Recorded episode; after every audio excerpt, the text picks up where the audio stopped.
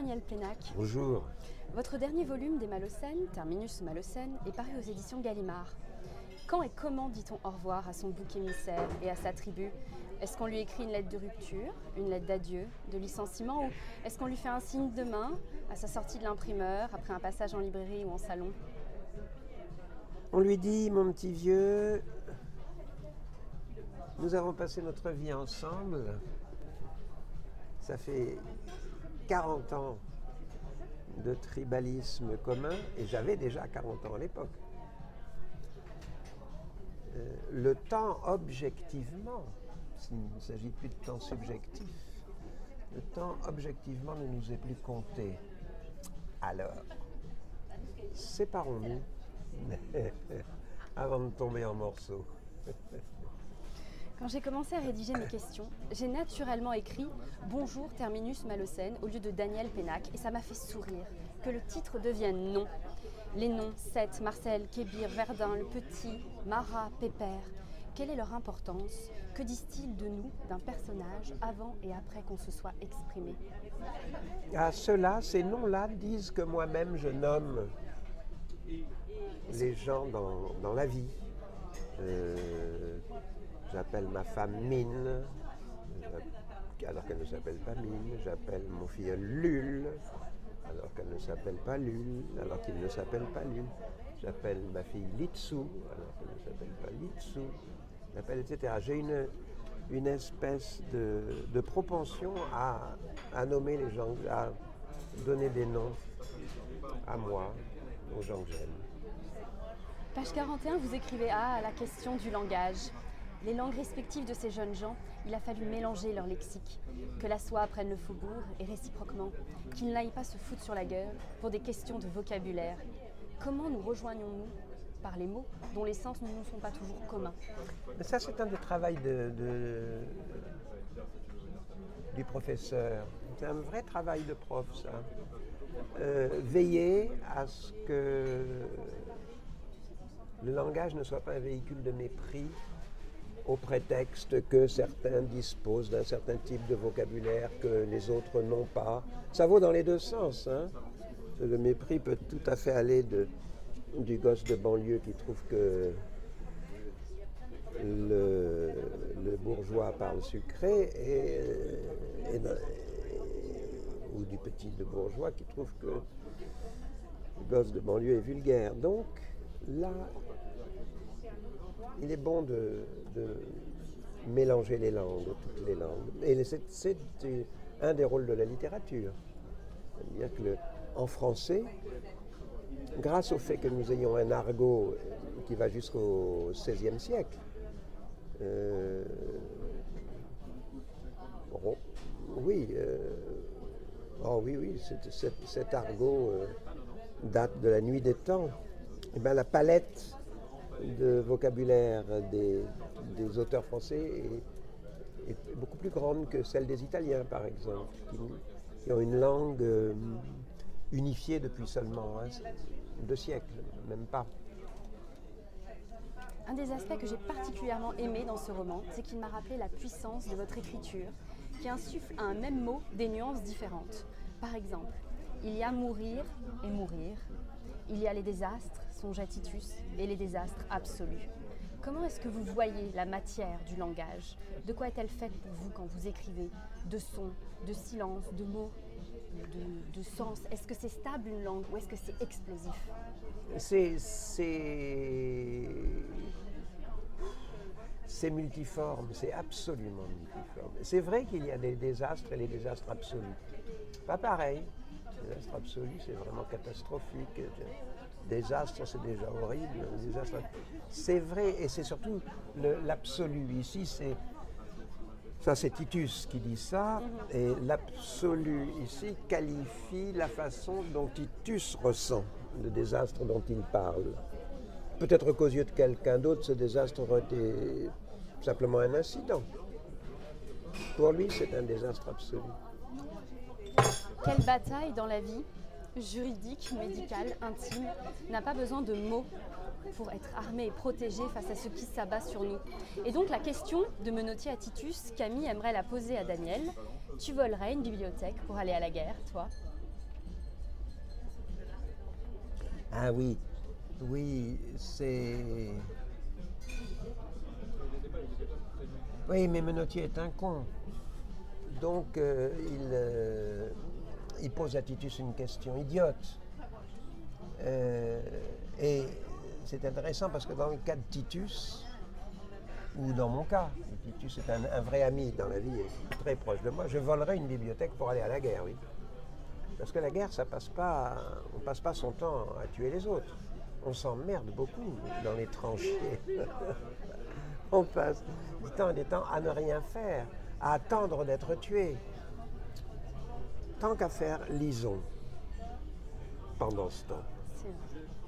Daniel Pénac, est-ce que vous pensez qu'il faut s'adresser aux jeunes parce qu'ils sont l'avenir ou peut-être aussi parce qu'à cause de cette volonté de rester jeune qui habite beaucoup d'êtres humains, les jeunes générations ont autant de potentiel d'enseignement vis-à-vis de leur aîné par mimétisme que cette dernière sur elle? Moi, je crois qu'il faut s'adresser à tout le monde, euh, vraiment.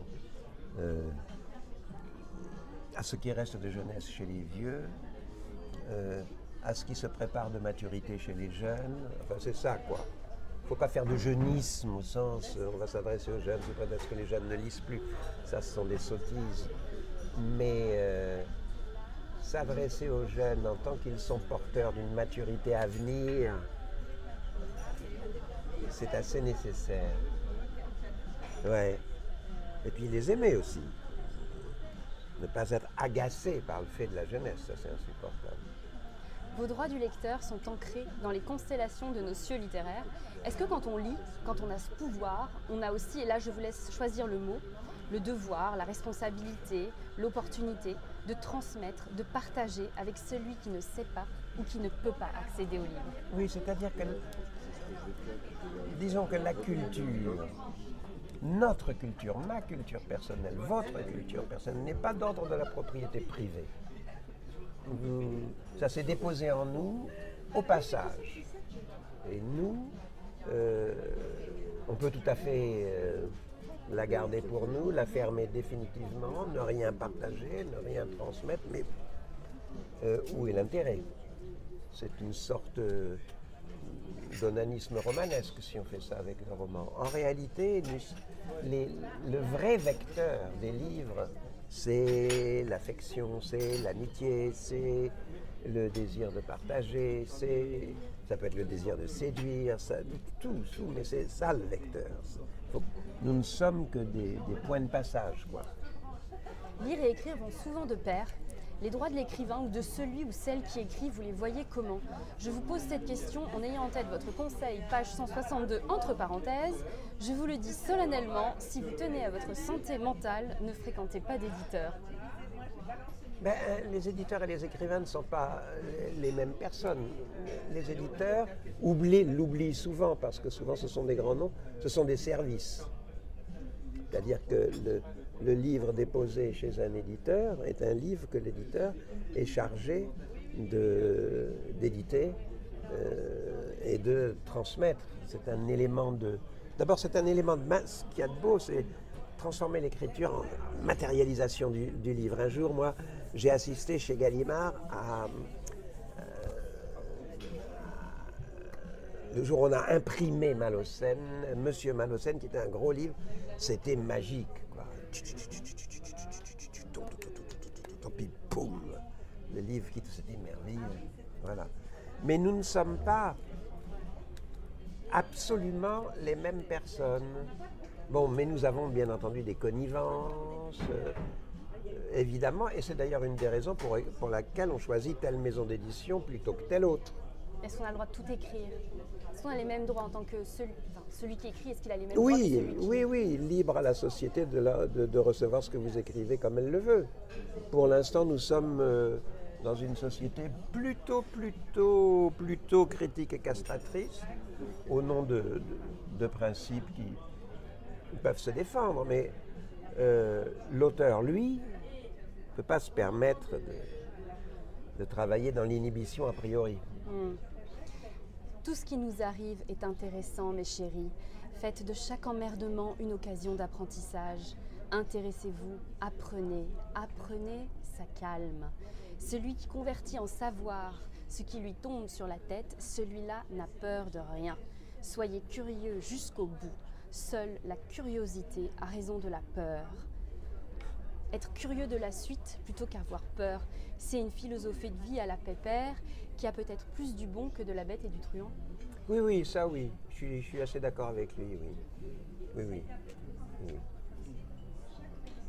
Quand vous allez aux urgences, par exemple, boum,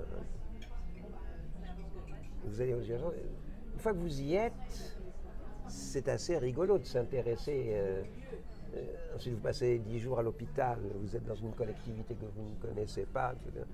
Moi qui étais pensionnaire toute ma vie, je m'intéresse beaucoup, je suis très curieux quand je suis dans un hôpital du mode de fonctionnement de la collectivité hospitalière par rapport à celui euh, d'un lycée, d'une caserne. Je suis très curieux, y compris de ce qui se passe dans mon corps. Si, si je claque, euh, et ça c'est inévitable, tant qu'à faire, j'aimerais savoir pourquoi. Finalement, qu'est-ce que vous nous inviteriez à lire Daniel Pénac, à lire seul ou à ceux qu'on aime Et quelle musique à écouter? En ce moment, Oui. un très beau roman turc Mhm, euh, qui s'appelle Madame Hayat, mhm. euh, qui est édité chez Albin Michel. Non, Sud, chez Actes Sud, et qui est écrit par un, un romancier qui s'appelle Ahmet Altan.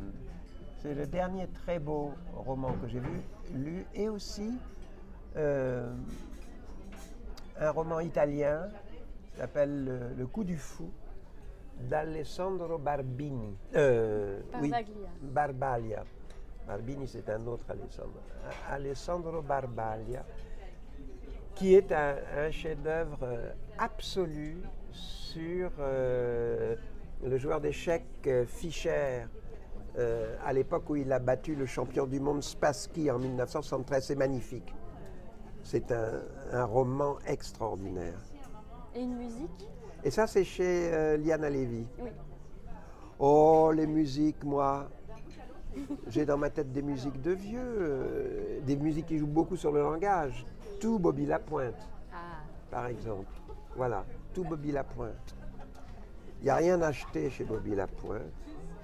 Mais comme il n'y a rien acheté chez Brassens, il n'y a rien acheté chez Souchon, euh, il y a. Il n'y a rien acheté chez Thomas Fersen, il y a, il y a des tas de. Mais Bobby Lapointe. merci beaucoup Daniel Pénac et merci Oma Le Seine. Merci à vous.